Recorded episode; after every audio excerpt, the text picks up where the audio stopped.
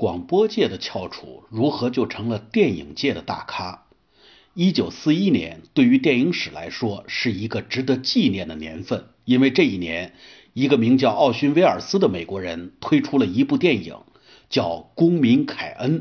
那么，《公民凯恩》这部电影的诞生，在电影史上有着什么重大的意义呢？有评论家这样来形容。说它是现代电影的里程碑，什么意思呢？就是以一九四一年这部电影诞生为标志，之前我们称之为叫全部是叫传统电影。那么一九四一年之后，因为有了这部电影，我们可以把之后的电影叫做现代电影。它怎么就有这么大的功绩呢？我们单独拿出一节目一期节目来讲公民凯恩的。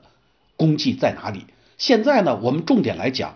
奥逊·威尔斯为什么能拍出这部电影？他之前都有一些什么样的经历？那么，奥逊·威尔斯之前并不是搞电影的，他是搞广播剧出身，也就是像类似喜马拉雅这样的平台一样，是很多听收音机的人、听众所熟悉的一个对象。那么，在一九三八年的某一天，很多的美国听众打开收音机。正在听收音的时候，突然间不得了的，从收音机里传出了奥逊·威尔斯这样的一声呐喊，那就是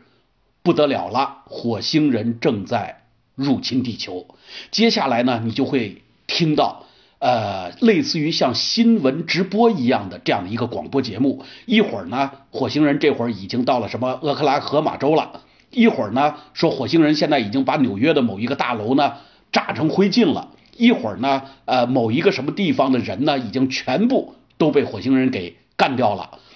呃，那么在这样的介绍性的，类似于记者对现场进行采访的声音的同时，还有伴上了就是火星人，比方说那种巨大的脚步声，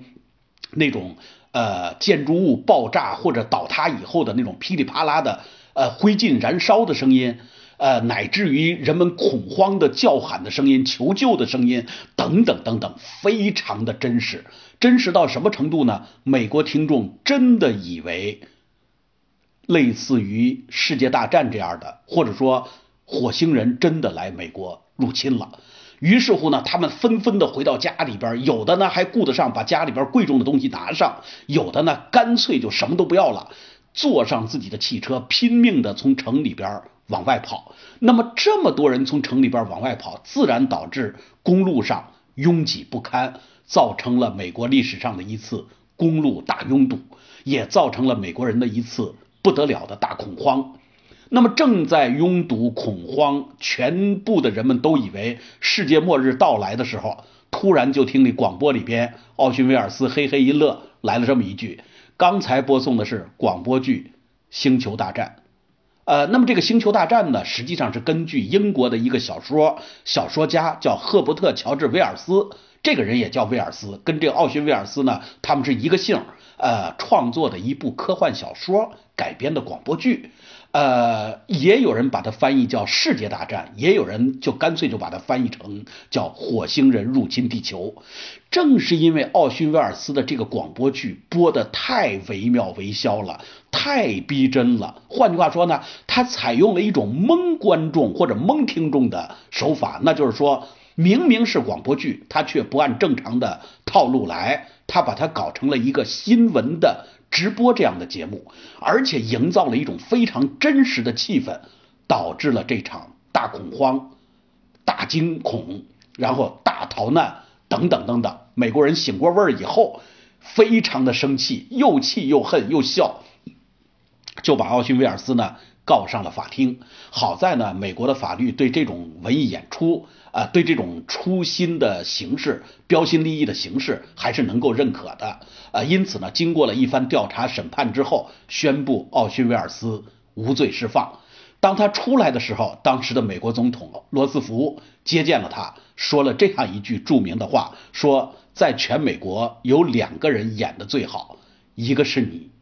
一个是我。我们听见这种话，我们也确实有点哑然失笑。为什么呢？呃，原来一个。总统把自己也当成了演员，他所说的任何一句话也都是像一个政客一样，是在蒙我们观众或者蒙听众。那么，呃，奥逊威尔斯呢，他是通过广播的方式呢蒙听众或者蒙观众，两个人呢实际上是殊途同归。那么，奥逊威尔斯这件事儿并没有影响到他的事业，恰恰相反的，因为他这个广播剧的大获成功，引起了某一个投资老板的注意。这个投资老板就找到了他说：“你既然广播剧能做得这么好，你敢拍电影吗？”奥逊威尔斯那时候才二十四五岁，张嘴就来，有什么不敢的？于是乎，这个老板就给他出资，他呢也就在短短的几个周、几个礼拜的时间里边，就拍出了我刚才所说的1941年的《公民凯恩》，真的是个大才子。广播剧做的这么好，这部电影又怎么样了呢？已经成为了现代电影的里程碑。这也就是一个广播剧的翘楚怎么成为电影界大咖的由来。那么至于说这个《公公民凯恩》这电影究竟好在哪里，它怎么就在电影史上占据了这么一个重要的地位？我们单独在 P 节目，呃，另开一期节目来讲这个问题。